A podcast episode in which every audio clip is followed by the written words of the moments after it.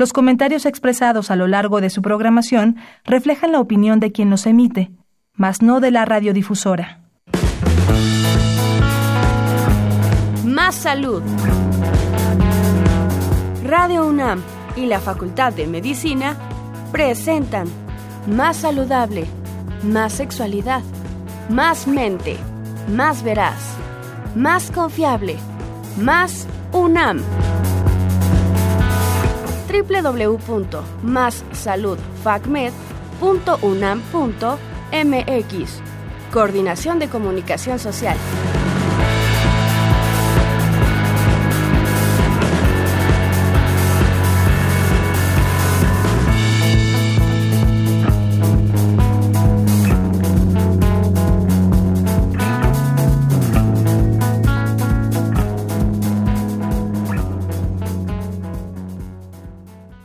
Muy buenas tardes. Parte de toda la producción les damos la más cordial bienvenida a nuestro programa Más Salud. Y hoy es una ocasión muy especial porque estamos también celebrando aquí el 81 aniversario de la Radio UNAM. Y claro, retomando un poquito de los temas que hemos estado platicando en la semana previa, hoy vamos a tocar un tema importante. El día de hoy seguimos con ese proceso de donación de cuerpos que platicamos eh, para la redundancia, la semana pasada, hoy nos toca platicar sobre la donación de sangre. Para esto se encuentra con nosotros un médico especialista en el tema. Yo soy el doctor Jorge Luis Ormos González y en esta ocasión conmigo va a estar, eh, tengo el honor de estar con el doctor Omar Sánchez Ramírez. Él es médico cirujano, eh, tiene una especialidad en cirugía y su cargo actual es la coordinación, es el coordinador, perdón, de evaluación del Departamento de Cirugía de la Facultad de Medicina de UNAM. Asimismo, es académico de pregrado en nuestra universidad. Muy buenas tardes, doctor. Le doy la más cordial bienvenida a este su programa. Muchas gracias por compartir tiempo con nosotros. Muy buenas tardes, muchas gracias por su invitación. Con mucho gusto estamos por aquí. Muchas gracias, doctor. Les recordamos que estamos en un programa totalmente en vivo, por lo que si durante la entrevista surge alguna duda, nos pueden hacer llegar esa cuestión a través de los teléfonos que son 55 36 89 89 y el 01 800 505 26 88. Vamos a ir a una cápsula rapidísimo sobre el tema que vamos a platicar el día de hoy y regresamos.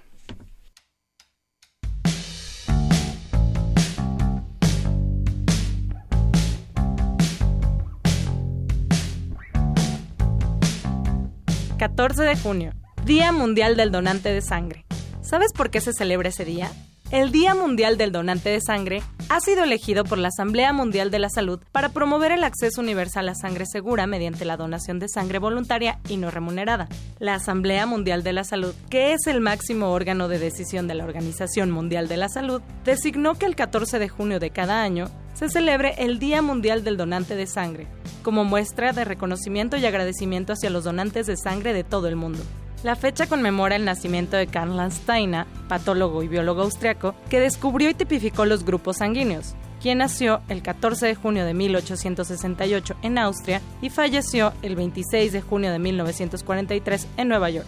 En el año de 1930 se le concedió el Premio Nobel de Fisiología y Medicina.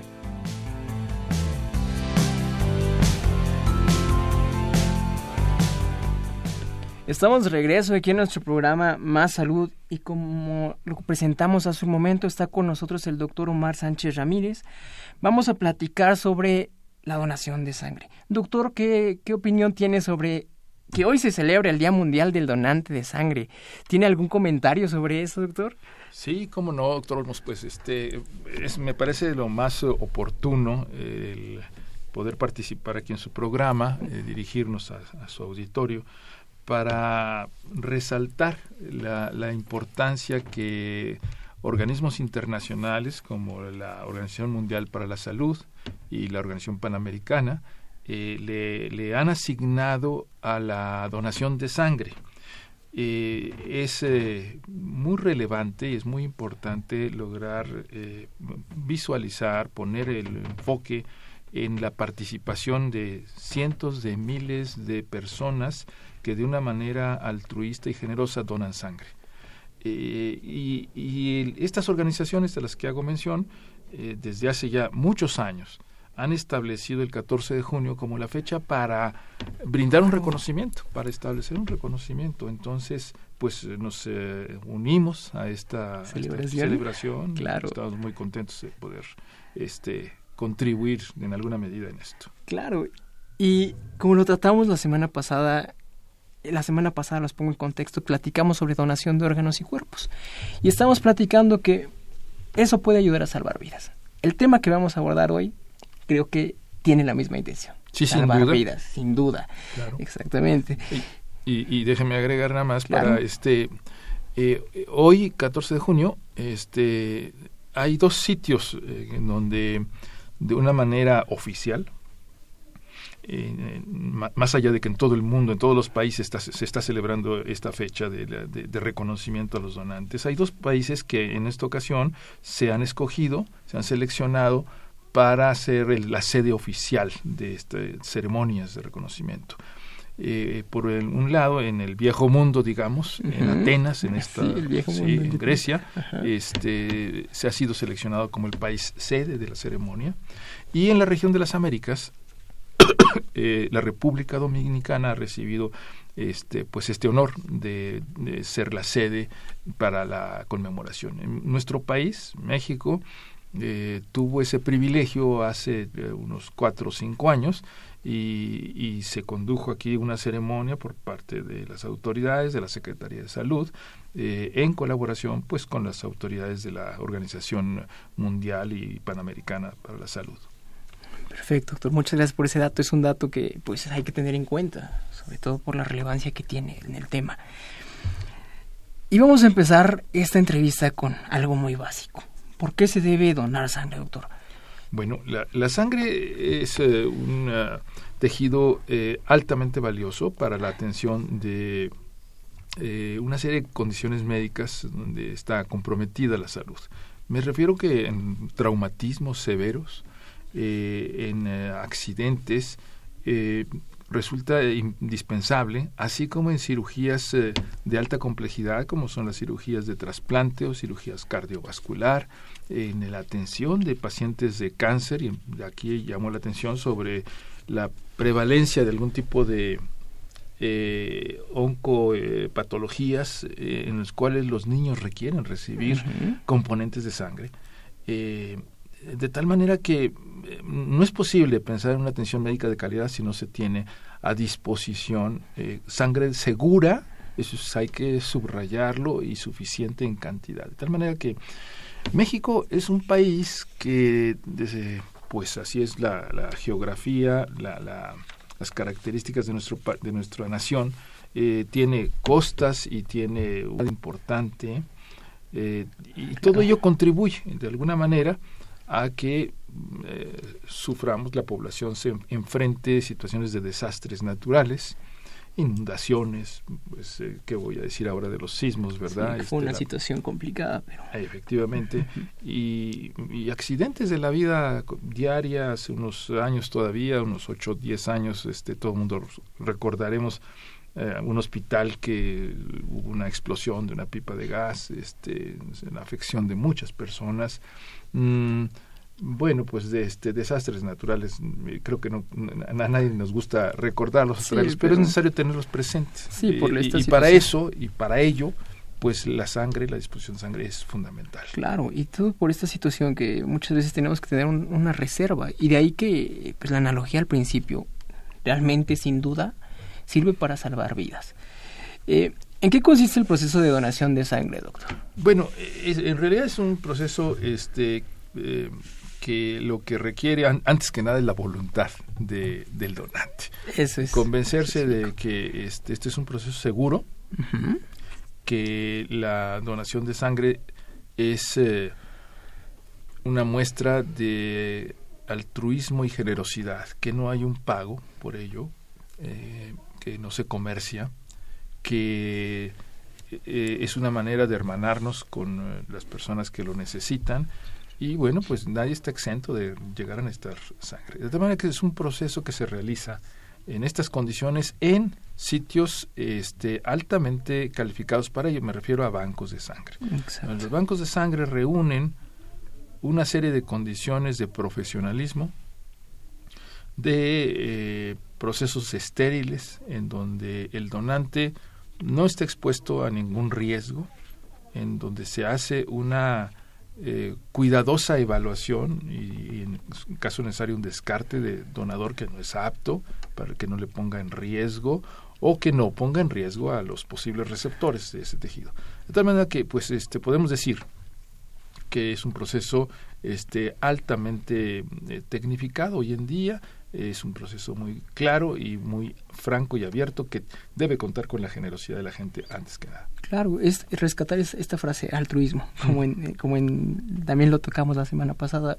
La primera eh, característica es que tengas la, voluntad de donar sangre. Y como también lo, lo, mencionó, doctor, esto es un proceso seguro, realmente pasa por eh, protocolos que se tienen que seguir para que no haya un riesgo mayor eh, a la persona que va a recibir la donación. ¿Cuál es la cantidad de sangre que se puede llegar a donar por ocasión? Bueno, normalmente este, la cantidad de sangre que se extrae no, no, llega a más de 500 mililitros, son 450 mililitros los que se extraen por ocasión. Y este y, déjeme agregar una, cuestión este con respecto a lo que estábamos platicando sobre la sí, adelante el altruismo y la generosidad, esta parte.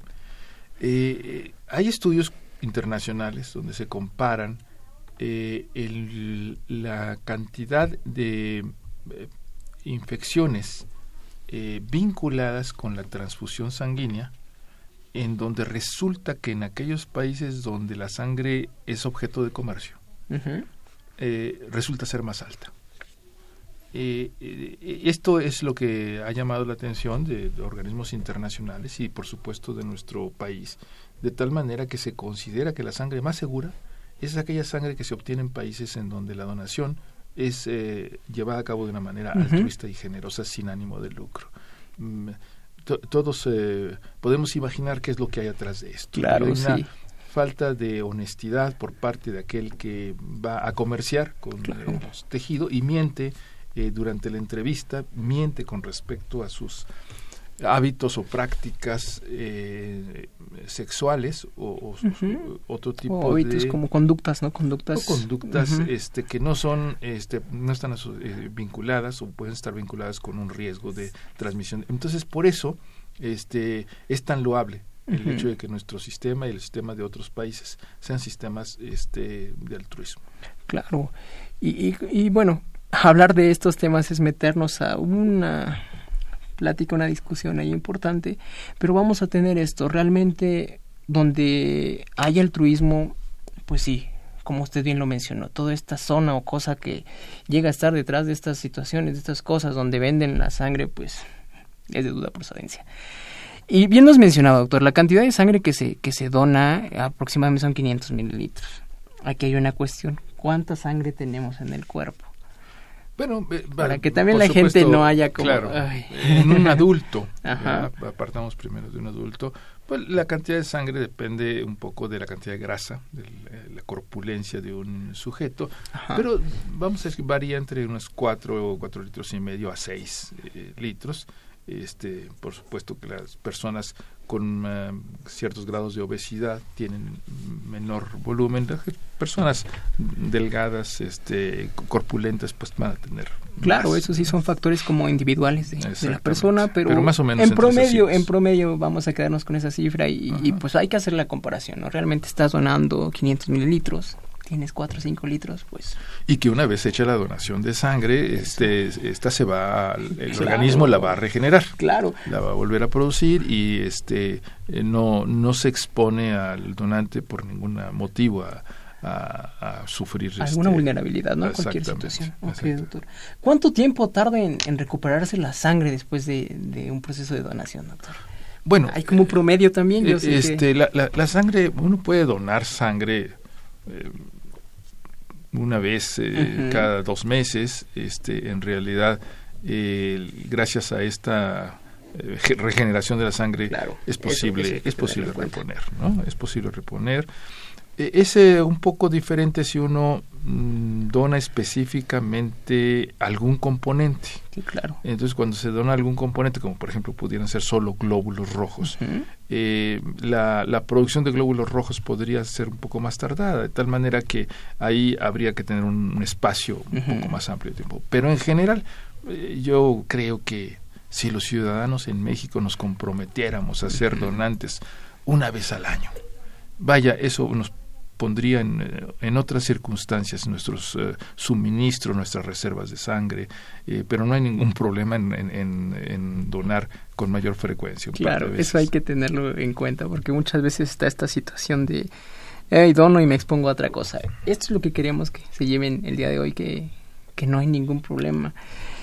Hay muchos mitos sobre Exactamente, hay demasiados. Y... Sí, la gente eh, por ahí eh, piensa que porque va a donar de sangre va a subir de peso. Eso es uno. Este, y bueno, no, no, hay tal, ¿no? En realidad no.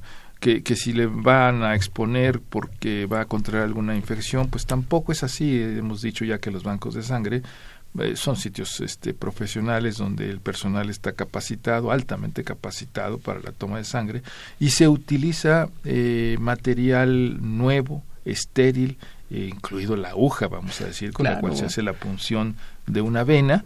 Eh, esa sangre es eh, extraída ya sea por drenaje o directamente a un equipo que separa la sangre en sus diferentes claro, componentes. Y eso, eso lo vamos a tocar un poquito más Muy adelante. Okay. Pero sí, esto es importante, o sea, todo lo que estamos platicando de, de algunos mitos, pues hay que empezar a esclarecerlos un poco, doctor.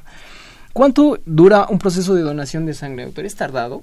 Bueno, normalmente es algo relativamente corto, una hora, una hora uh -huh. y media es suficiente. Este, si se tratara de, de, extraer algunas células en particular, como son las plaquetas. Uh -huh. Las plaquetas son unas células este, que uh, ayudan al proceso de coagulación y ahí podría tardarse un poco más porque se trata de extraer solamente esas células junto con la sangre, pero la sangre es regresada, me refiero, los glóbulos rojos son regresados, el resto de los componentes de la sangre son regresados al, al, al individuo, mientras que se toma únicamente las plaquetas. Y ese proceso, pues es más tardado. Entonces uh -huh. ahí podría tomarse en general, en general. Sin, uh -huh. sin estar haciendo énfasis en alguna de sus componentes. componentes eh, eh, pues 45 minutos, una hora, depende un poco también del trabajo, claro, de la carga de sí. trabajo del banco de sangre, pero el proceso en sí es, es ese. Es rápido. Muy bien, nos, nos comentaba sobre, pues sí, cuando se dona la sangre se llegan a hacer estudios en, en la misma, incluso llega a haber como esta distinción de los componentes. Eh, pero en sí, ¿qué se hace con la sangre donada, doctor? ¿Se va hacia un banco? O se almacena? ¿Qué pasa con ello? O en caso de que no se requiera de manera inmediata. Bueno, sí, este, eh, la sangre normalmente es, este, es estudiada uh -huh. previamente antes de ponerla a disposición de ningún uh, paciente. Eh, para eso es muy importante eh, la evaluación médica previa antes del de proceso. Uh -huh eh, el, la persona que está interesada en donar eh, contesta algún cuestionario uh -huh. con carácter confidencial. Esto es muy importante. Sí, porque eh, con base en esa información el médico que está a cargo del proceso puede mm, hacer énfasis Sospechar, en algunos ¿no? ah, exactamente en algunas eh, la presencia de algunas eh, conductas de riesgo o a, descartar algunas personas que hayan padecido algunas eh, infecciones que no nos interesa que estén este en una persona que va a ser donante uh -huh.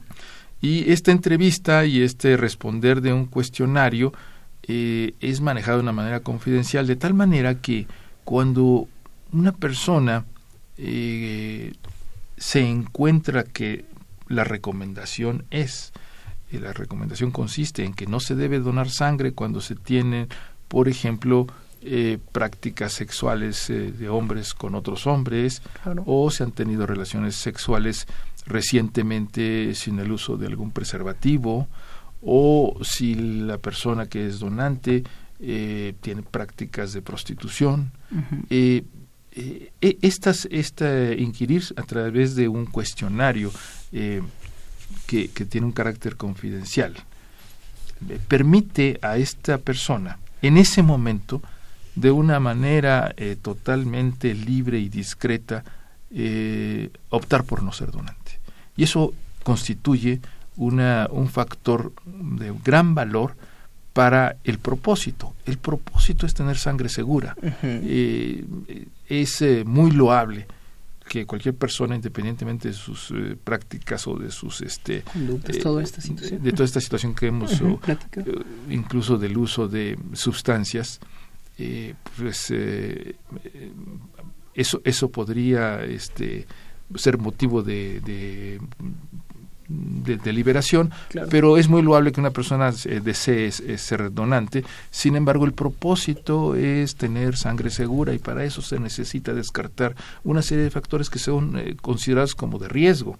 luego entonces esta, esta, el llenar este cuestionario con este carácter confidencial permite eh, poner a consideración del donante, esta persona dispuesta, pues si no es el momento de decidir, yo no puedo ser donante, no debo de ser donante. Y en este momento, pues ya me doy por concluido mi participación aquí y eh, saber que puede incluso contar con el apoyo del eh, médico evaluador para orientarle hacia recibir algún tipo de tratamiento si ese es el caso para este hacerle saber del grado de este riesgo en el que se está Así es. Y, si no es este el caso, si la persona este, eh, califica como un donante adecuado y dentro de ciertos márgenes de seguridad, entonces ya se procede a hacer toda una exploración y, acúmulo de datos que eh, refuerzan este, este criterio, esta decisión de que se puede ser donante y se continúa ya con el proceso técnico precisamente. Claro, doctor, y volvemos a esto, es un método seguro, realmente esto que me, que me platique, pues sí son filtros de alguna forma, Eso es un filtro. en donde pues establecemos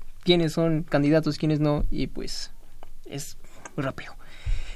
¿Existen requisitos específicos para que una persona pueda donar sangre, doctor?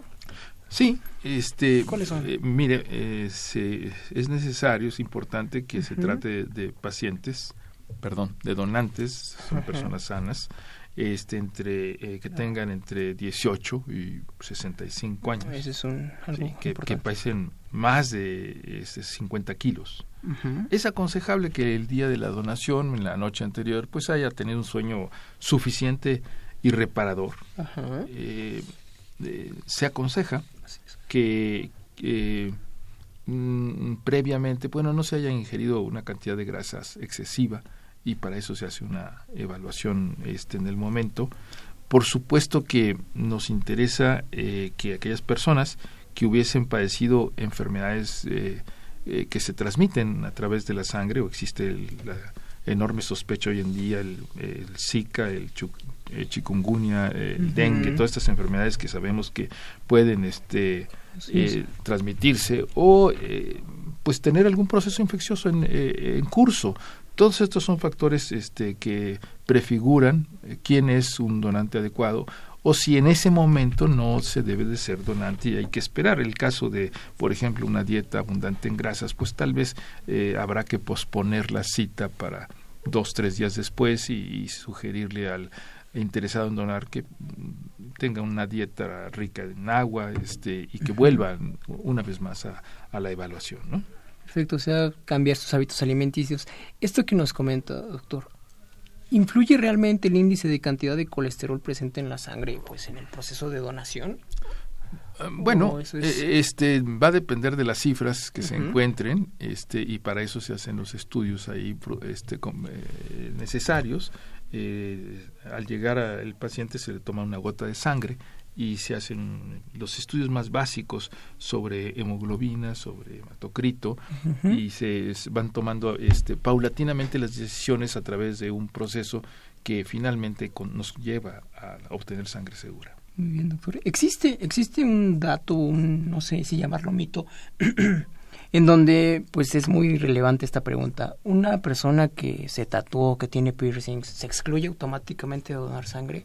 Eh, bueno, eh, aquí eh, no, no, no es una exclusión automática, sino que este va a depender de cuándo, en qué fechas este, la persona se tatuó o se hizo alguna perforación de este tipo. eh, se aconseja que no haya pasado cuando menos un año desde que se hizo el tatuaje o la perforación, porque pues ese año nos da cierta seguridad de que no hubo el desarrollo de alguna infección derivada de ese proceso, ¿no? Perfecto, sí. Sí, doctor, pero entonces podemos concluir, se puede donar siempre y cuando haya pasado este periodo de tiempo. O sea, realmente no es una exclusión automática que muchas veces es un en efecto. es un mito importante. En efecto. ¿Interfiere la donación en la donación, perdón, doctor, el consumo de tabaco o alcohol? Sí, este, sobre todo si el consumo de tabaco es reciente, este, no es aconsejable. También hay, habría que posponer y buscar una cita y, solicitar y hacer énfasis en que el donante este, se abstuviera durante eh, al menos una semana, unos días este, del consumo de este tipo de, este sustancias. También es importante aquellos pacientes que pues son hipertensos o diabéticos eh, hacer eh, la consideración ahí si es el momento adecuado o no para ser donante. Pero eso pues va a depender un poco de las circunstancias y del estudio que se encuentre. ¿no? Entonces podemos quedarnos también con este dato. Realmente padecer alguna de este tipo de enfermedades crónicas, llámese diabetes, hipertensión, no excluye no, no de la donación, pero pues sí tendríamos que ser un poco cautelosos o cuidar un poquito el proceso para ver. Y esa es una decisión que tomará ahí el médico con base en los estudios, al igual que las mujeres que están menstruando.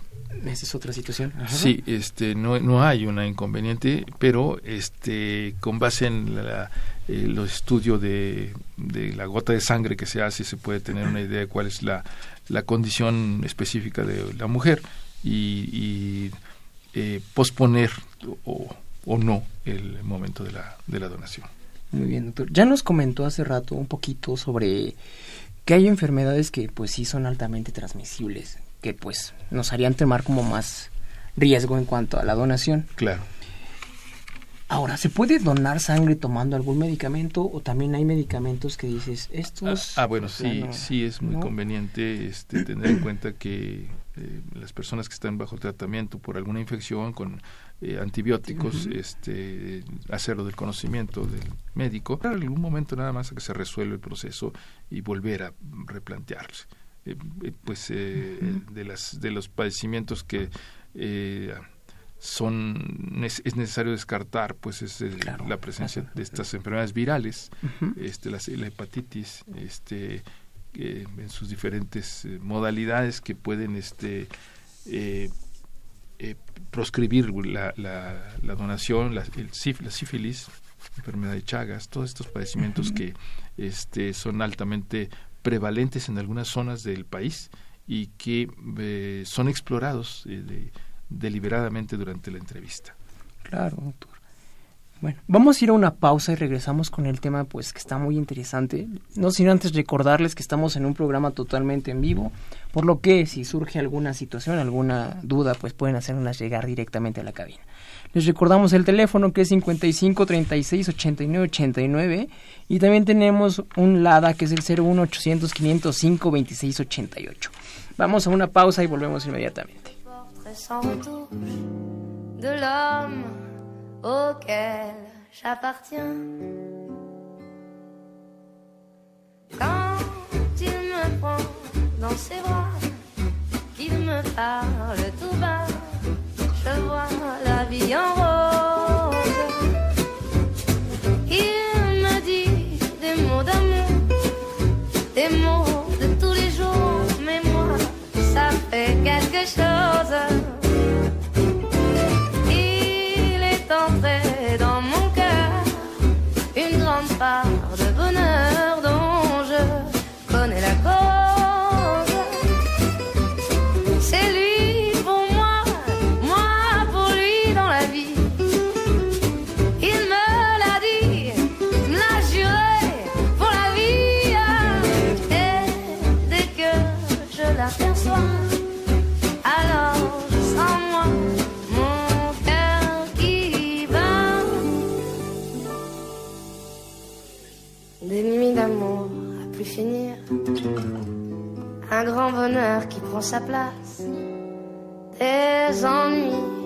Chagrins s'effacent à en mourir.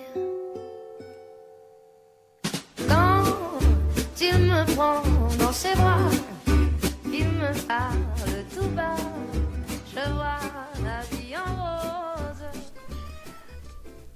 Estamos de regreso en nuestro programa Más Salud. Y antes de irnos a la pausa, estábamos platicando sobre pues, la donación de sangre. En esta ocasión tenemos con nosotros al doctor Omar Sánchez Ramírez, académico de la Facultad de Medicina y coordinación de evaluación del Departamento de Cirugía. Nos quedamos en pues este tema relevante y vamos a hacer la, la siguiente pregunta, doctor. Sí, sí. ¿Qué análisis se realizan en la sangre del donante para saber que es una sangre segura para los pacientes? Ya nos comentó un poquito, pero en específico, ¿hay algunos métodos que se hagan? Bueno, sí, este, antes que nada, este, importa saber si la sangre, la, eh, eh, la, la concentración de glóbulos rojos que tiene la sangre, este, se hace una medición de plaquetas y asimismo se, este, eh, descartan la presencia de los eh, padecimientos estos virales de los que habíamos hablado, de la hepatitis B y la C, la síf- el sífilis, eh, la enfermedad de Chagas y por supuesto pues este el SIDA, el- la presencia del virus de inmunodeficiencia sí. Eh, con estos estudios eh, se puede tener una idea de la calidad de tejido que tenemos, que hemos colectado y este dependiendo de las necesidades se va a fraccionar en sus componentes o no. Este normalmente la sangre hoy en día se maneja por componentes de tal manera que podemos tener eh, separación de glóbulos rojos, de plaquetas o de plasma básicamente. ¿no? Así es. Y esto que nos comenta, pues básicamente son los, los componentes de la sangre que se extraen. Pero ¿para qué se utiliza cada uno de ellos, doctor? Bueno, este, De manera muy general. Sí, el- las plaquetas, quisiera empezar por allí, las plaquetas son una parte componente de la sangre, células que intervienen, factores que intervienen en el proceso de la coagulación. Y eh, hay una serie de padecimientos en los cuales este, la coagulación está comprometida en un paciente por factores este, múltiples. Ahorita no, no entraríamos en Claro, analizarlos. sí, pero analizarlos es muchísimo. ponerlo a disposición de, de- de- de acuerdo a la solicitud en aquellas cirugías en donde este, se espera tener un compromiso de, de la, ci- de la coagulación o en este en tipo de eh, eh, cáncer de niños en donde se ve afectada la producción de estas células, la médula ósea del paciente este es incapaz de tener eh, células de, de- que intervienen en la coagulación de, en cantidad y calidad suficiente. Por lo tanto, en ellos eh, este, eh, se requiere con cierta periodicidad estar suministrando plaquetas para evitar eh, sangrados que ponen en riesgo la vida de los niños eh, o de este tipo de pacientes. Entonces, este sí, sí es muy importante eh, y necesario tener presente esta necesidad. Por otro lado, este el uso de la sangre, eh, me refiero a de glóbulos rojos. Bueno, pues eh, juega un papel muy importante en el transporte de oxígeno, eh, los glóbulos rojos, eh, de tal manera que su indicación más importante es eh, la, la suficiencia y suplir la fisiología, básicamente, de la ausencia del glóbulo rojo en cantidades necesarias para no comprometer el suministro de oxígeno. Y por otro lado, el plasma es una componente de la sangre que más bien va a sustituir la pérdida de volumen. Eh, se puede combinar con otro tipo de, de, de sustancias o de recursos que existen en el mercado, pero básicamente esas serían las diferentes indicaciones. Los tipos de cirugía, pues como lo habíamos mencionado, pues pueden ser en la cirugía de trauma, en la cirugía cardiovascular, en la atención de este de Traumatizados, traumatizados. Por esto. supuesto que sí, y de los niños que ya hemos hablado ampliamente. Eh, estamos platicando eh, sobre los análisis que se realizan en la sangre de los pacientes, del perdón, de, los, de las personas que donan. ¿Qué ocurre con estos resultados de los análisis? ¿Se le dan a ellos y si en caso de encontrar algo se canaliza como... Sí, un- claro, esa esa es una parte este, muy importante porque es un beneficio adicional Eso para el donante. Es decir, el, el donante eh, va a tener a su disposición, normalmente al otro día ya este, se le entregan los resultados y de haber alguna alteración, pues se tiene la ventaja de poder recurrir este, y recibir orientación del personal del banco para la atención eh, lo que lo que sea conducente pues este detectar por ahí la presencia de alguno de estos virus o, o alguna anomalía, este, nos va a permitir de una manera temprana eh, orientar a esta persona para su atención médica. Claro. En caso de que salga un resultado positivo en estos análisis eh, y lo rechazan a un donador como donador, valga la redundancia, ¿qué pasa con esa sangre? Ah, bueno, eso- esa sangre se va a destruir. este, y aquí lo, lo más importante es eh, la confidencialidad. este, esos datos son resguardados eh, de acuerdo a las disposiciones legales que hoy en día existen sobre resguardo de eh, información este, personal y no son, no son compartidos eh, eh, fuera del paciente y el médico con el que se realiza la entrevista. Así que este, con toda confianza de que los datos ahí suministrados van a ser con el único propósito de obtener sangre segura y de, de- de- de, este, encontrarse algún dato anómalo, pues se le comunicará y se le orientará. Perfecto. Entonces eso también lo podríamos catalogar como el beneficio adicional que pues, veníamos platicando desde el principio. En efecto. Eh, la sangre que se dona, doctor, se puede caducar, tiene un tiempo límite, es decir, esto también me refiero a cada componente de la misma. Sí, efectivamente, tiene usted razón. Este, de acuerdo a el fraccionamiento que se hace de la sangre en sus diferentes componentes y con diferentes propósitos, pues va a tener este eh, una una este vialidad este viabilidad eh, diferente. Eh, algunas de estos componentes son sometidos a congelamiento, eh, a disminución importante de la temperatura y nos va a dar este eh, tiempos y oportunidades de utilizarlos varios meses después. Es el caso de, del plasma congelado, eh, mientras que para otro tipo de eh, componentes de la sangre su uso tendrá que ser pues más próximo y más inmediato. Perfecto, doctor. Nos preguntan de la audiencia. Sí. Y esto también pues viene un poquito a, a una pregunta que yo quería hacerle en concreto. ¿Qué pasa o cuáles son los síntomas que puede pasar después de donar la sangre? Porque Ah, eso sí. también es Claro que sí. importante. Sí, claro y con esto pretendo responder la, la pregunta que nos hace Susana Naya, que qué cuidados debe tener el donante después de haber donado la sangre. ¿Qué pasa con los síntomas inmediatos después de, la- la- de este procedimiento? las personas este, pueden sufrir alguna sensación de mareo, efectivamente, eh, cansancio.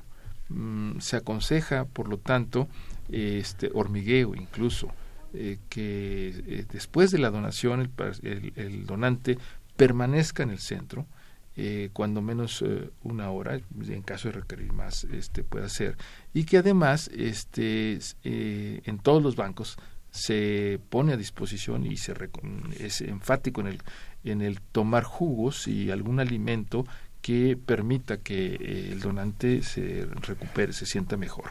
Este hay personas que no que no experimentan ninguna molestia. Eh, sin embargo, hay personas más sensibles, eh, su organismo responde de una manera diferente y se tienen en cuenta, este, se tienen muy presentes por lo que cual se toman estas medidas. Es, es de ley el hecho de brindar este, alimentos y sobre todo líquidos a los donantes en el mismo establecimiento. Eh, hay que tener los cuidados con el, el sitio de la punción, este, mantener el brazo doblado durante algunos minutos, estar muy pendientes eh, y, y sobre todo ya al otro día, este, si hay alguna modificación, algún cambio, alguna molestia en el sitio de la punción y de, de ser así, pues acudir al banco de sangre. No es lo habitual.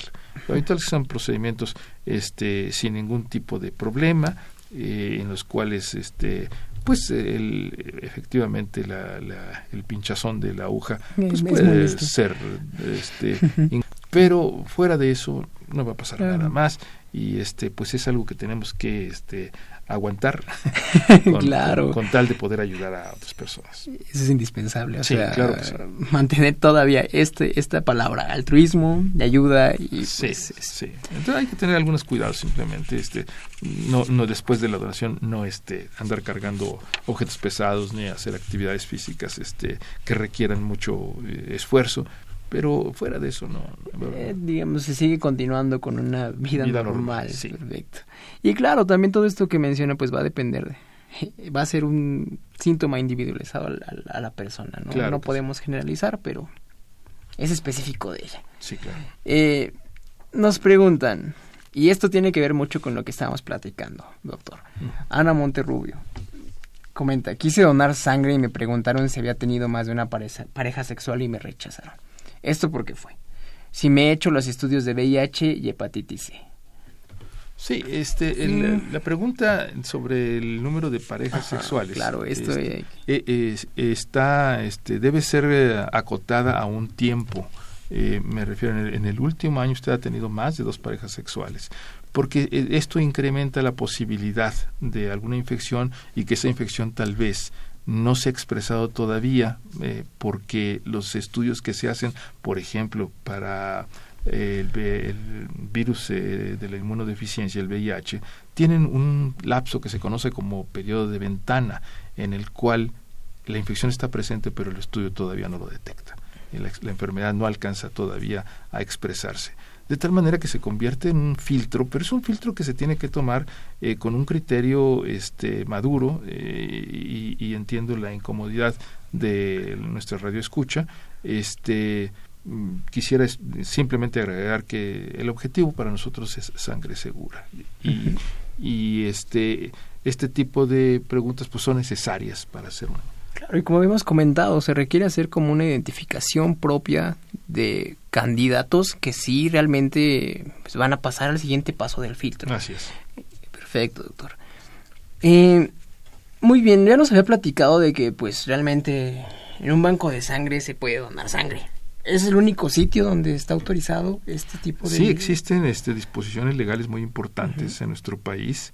Eh, si, si usted, usted que nos escucha está interesado en donar eh, sangre, bueno, yo le aconsejaría del Centro Médico La Raza, en el norte de la ciudad. Es un banco muy grande que maneja un volumen muy importante y por lo tanto eh, cuentan con la experiencia y la, y la pro- profesionalismo pues acá más hacia el centro de la ciudad estaría en el Hospital General de la Ciudad de México también es un bancos donde este se colectan cientos de unidades este y pues hacia el sur hay muchos este incluso privados. Este eh, el Instituto Nacional de Cardiología por hablar de un una de las instituciones de la Secretaría de Salud de nu- nutrición eh, en fin y, y- y no descarto incluso instituciones privadas donde también le van a atender y, a, y a- dentro de un gran profesionalismo este eh, brindar todo el, proceso para la donación Correcto, doctor. Y, y qué bueno que sacó a tema a Centro Médico Nacional La Raza. En la mañana escuché una noticia que me pareció un poco curiosa, sobre todo por esta euforia mundialística que se, se vive ahorita, en donde comenta el director de la unidad que se aumentó la, la donación de, de sangre el día de ayer. Justamente, ¿por qué? Porque hoy iba a empezar el mundial. La causa, pues no sé, tal vez no querían como perderse el primer partido o algo así, pero es como un dato ahí de... Uy, Curioso. curioso y curioso. chusco, ¿no? Ahí sí como- claro que sí claro que sí ¿Qué pasó? claro que sí. Bueno, doctor. pues ojalá fuera más frecuente Sí, ¿verdad? Pues, Porque realmente sí se necesita pues esta ayuda adicional, sobre todo en, en estas situaciones donde se compromete pues mucho la, la vida de una persona. sí cómo no ¿Cuál es el tipo sanguíneo más solicitado en el país, en, en México? Bueno, el, el grupo sanguíneo prevalente, el que tiene mayor prevalencia en nuestro país, es el- la sangre seropositivo. Hay algunas diferencias regionales, este, pero en términos generales el seropositivo es la, la sangre. Y de tal manera que, pues con mucha frecuencia, en los bancos nos encontramos con reservas importantes de sangre de este tipo, grupo IRH, y, y- ciertas limitaciones con grupos que no son tan prevalentes en nuestro país. De tal manera que eso este en ocasiones compromete pone en, en riesgo este el poder dar una respuesta no Eh, hay algunos criterios sobre cómo se puede transfundir a una persona en situaciones de emergencia eh, atendiendo que no se tiene este tipo de sangre pero se tiene este otro. Pero lo, lo importante ahora es este llamado para la donación este generosa amplia y que invol- nos involucre a todos no Eso sí, es, es como también una pauta que volvemos a insistir en esto. La donación altruista es algo que... Eh, habíamos comentado un poco fuera de, la- de los micrófonos eh, los grupos raros no lo que se También. llama como grupos raros entonces bueno ahí sí los grupos este eh, los grupos negativos y combinados con el, el antígeno B, B, B negativos, combinados AB, eh, eh, positivos, negativos, son, son grupos este, que no tienen una prevalencia muy alta en nuestro país, por lo que eh, se resulta necesario también Difícil. aquellos que se saben este, eh, con este grupo sanguíneo, pues también apelamos a su generosidad para, en reciprocidad, a, a otros eh, seres humanos que tienen este mismo grupo de sangre, tengan una respuesta el día que se necesite. Muy bien, doctor. Eh, hay un término importante ahí que muchas veces se lee en estos bancos de sangre. Bueno, no es, no es, no se lee en los bancos de sangre, sino que más bien eh, se llega a hacer mención durante los procedimientos quirúrgicos, que es esto de la donación autóloga. Esto de la donación autóloga, ¿qué es, doctor?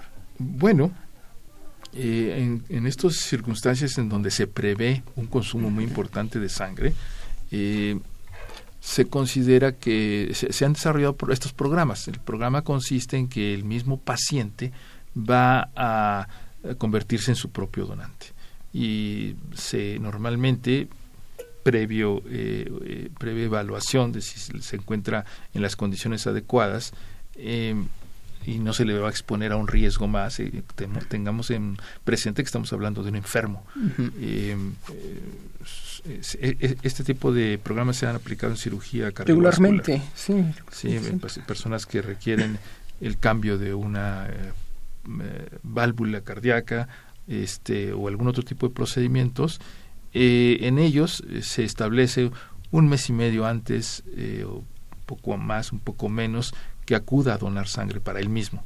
Y entonces se colecta una cierta cantidad, se es muy esmerado en el control de las este, de la presión arterial, de las condiciones del paciente, por de- de- ante cualquier este alteración el procedimiento se puede suspender, pero si las cosas van bien es posible obtener eh, cierta cantidad de sangre, más de una bolsa y, y- y tal vez dos. Eh, como la sangre tiene un periodo de caducidad, entonces antes de que eh, suceda esa caducidad y tomando en consideración cuándo va a ser operado el paciente, es posible regresarle parte de la sangre que ya donó y extraer nueva, de tal manera que paulatinamente se va a, a lograr llegar a la cirugía, pues tal vez con un par de, de unidades de sangre del propio paciente en buenas condiciones que pueden ser utilizados amén de la sangre en, en el banco de este procedente de otro donante. Pero eso ya nos da una reserva y una seguridad de poder entrar a la cirugía en, otra- en condiciones este, muy diferentes, así solamente dependemos de, De- del banco, del ¿no? banco, Del banco como tal. ¿Existe una desventaja con este procedimiento?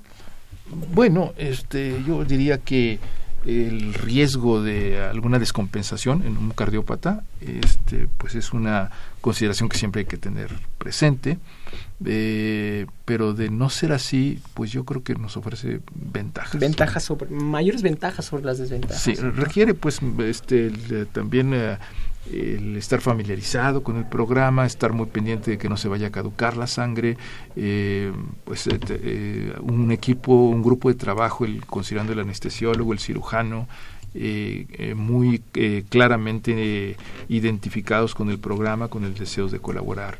Se puede incluso administrar este estímulos para la producción de la sangre, sustancias que ayudan a la producción de sangre. También se han combinado toda esta serie de procedimientos y de programas buscando ser este independientes del banco. Sí, es, doctor. Nos comentaba hace un rato que, pues, para ser como candidato a esta situación de donar se requiere pues la mayoría de edad. Sí, claro. Eh, ahora, ¿cuál es el límite superior? Es decir, en los ¿Hasta qué extremos, ¿hasta qué edad? Ya es como difícil acceder a este tipo de donación. Y esto va por la pregunta que nos hace Javier Guerra. Él nos pregunta, ¿por qué se pone el límite de edad para poder donar? Es decir, 65 años.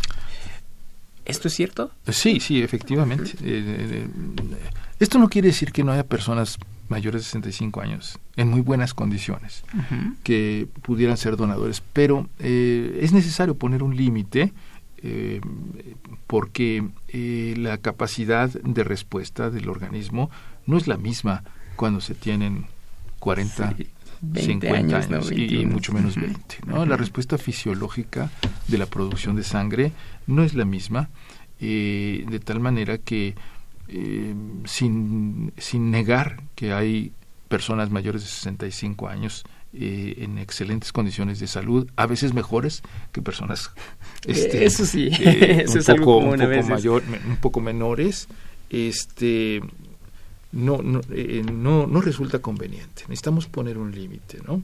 Y este y es muy loable que haya gente mayor de 65 años eh, eh, o incluso personas menores de los 18 años que ya están ansiando, que son jóvenes muy comprometidos y que desean este ayudar, con, este, pero pero tenemos que tomar en consideración esto, ¿no? Y tenemos que eh, tratar de mantener el programa de donación como uno de los programas, como debe de ser, un programa seguro, un programa en el que se brinda no solamente seguridad al receptor, sino que además es un, programa que no pone en ningún riesgo, ni más mínimo riesgo a los donantes. Perfecto, doctor. Entonces, concluyendo, ¿cuál sería el límite de edad para que considerar eh, esto ya es más difícil como acceder eh, a un donador?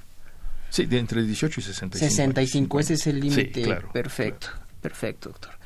Eh, esto eh, nos comentaba un poquito de que hay procedimientos en donde se extraen plaquetas directamente Sí. de la sangre y la sangre retorna. Sí, así.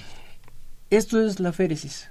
Eso, aféresis es este viene de una raíz griega que Claro. quiere decir la separación de células, ¿no? Ajá. Y entonces, sí, efectivamente, tiene usted mucha razón, el proceso consiste en la extracción de la sangre hacia una máquina. Esta máquina tiene este, la posibilidad de separar por un lado los glóbulos rojos, los eritrocitos, un componente Sí, muy importante de la sangre, y por otro lado está este otro tipo de células, este, de, de plaquetas derivados de los megacariocitos, un tipo de célula circulante que este como ya habíamos platicado influyen o participan en el proceso de la coagulación son indispensables y que en algunos pacientes niños con cáncer están disminuidas el, organismo no alcanza a producir ni suficientes o los que producen no son de calidad. Eh, y, y este proceso en el cual se separan gracias a estas máquinas de aféresis, eh, de citoaféresis, así se conocen en general, permiten entonces que por un lado la sangre, los glóbulos rojos, regresen al, donante, mientras que se separan y se queda uno eh, con las plaquetas que por volumen es una cantidad muy pequeña. Eh, y esto este, eh, eh, se toma cierto tiempo.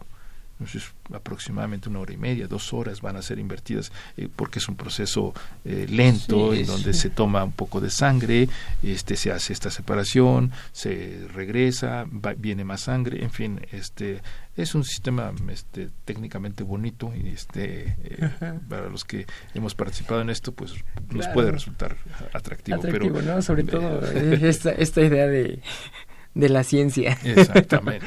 la investigación, toda esta, esta situación. Vamos a hacer una pausa y regresamos. Este, perdón, me, me comentan que no vamos a hacer una pausa. Vamos directamente pues a entrar a la recta final de nuestro programa, doctor Omar Sánchez. Sí, claro. ¿Le gustaría agregar alguna otra reflexión sobre todos estos temas que hemos platicado? Una conclusión, un dato extra. Bueno, sí, este, yo creo que los programas más exitosos en el mundo Ajá. en, en este campo, en el campo de la donación de sangre, son aquellos que están basados en eh, la donación eh, altruista, sin ánimo de, de lucro, de repetición. Este es un factor muy importante eh, este, eh, y este, que no buscan la reposición. ¿A qué, a qué me refiero? En otros países que tienen gran éxito en este programa, eh, no, no se solicita la donación de sangre cuando uno tiene un familiar internado en un hospital. Eh, situación que es aquí en Ese esquema se conoce como de reposición. Y es al que se apela en México. Pero nosotros debemos de caminar hacia un esquema en el cual la donación de sangre se haga eh, de una manera eh, repetitiva y sin tener necesariamente que tener un familiar o un amigo internado, sino que es una acción que se toma como un compromiso social eh, y, y- y que lo voy a llevar a cabo esté o no esté internado alguien de, de mi familia o de mis amistades. Porque eh, este tipo de esquema en el cual estamos tratando de reponer la sangre del banco de sangre que se como algo a cambio, realmente. como algo a cambio, este, no tiene las eh, virtudes, y no me refiero a virtudes morales nada más, sino las virtudes de sangre segura, de sangre no tra- que, que no es capaz de transmitir otras infecciones u poner en riesgo al, al receptor, este, y se ha demostrado internacionalmente que este tipo de esquema es mucho más seguro y es mucho más este, eh, conveniente y creo que México tiene que aspirar a eso. Y debemos de abandonar este condicionamiento de la sangre. Para que podamos operar a su paciente, necesita usted tener, traer tantos donantes. Esto, esto tiene que desaparecer. Este, la donación debe fluir sin necesidad de este pues de, de estar confrontando una situación de esta naturaleza. Situación como y la manera de, de- de resolverlo es precisamente en estos llamados eh, y, y creando conciencia entre la población de que debiéramos todos, ¿no? Este, pues yo digo una vez al año, ¿no? Que la ciudadanía acudiera voluntariamente, independientemente de cuál es la situación de salud de mis amigos, de mi familia, de que alguien que requiere cirugía o no. Eso no importa, lo que importa es que yo voy y dono, porque esta es la única manera de tener sangre suficiente en cantidad y en calidad suficiente. Así es. Y teniendo en cuenta la idea con la que partimos en el programa, realmente estamos ayudando mucho, se están salvando vidas con esa donación. O sea, al final de cuentas, pues sí, vamos a dejar un poco el acto moralista, pero es algo indispensable en esta Así es, doctor. Eh, doctor, vamos a despedir el programa. Eh, no sin antes pues agradecer mucho su, su tiempo. Eh, eh, para nosotros es un honor que haya estado con nosotros. Eh, valga la redundancia. Muchas gracias, doctor. Y nos vamos a despedir. No sin antes comentar que pues esta fue una coproducción de la Facultad de Medicina y Radio UNAM a nombre del doctor Germán Fajardo Dolci, director de la Facultad de Medicina, la doctora Irene Durante Modentiel, secretaria general, la licenciada Karen Corona Menes, coordinadora de comunicación social.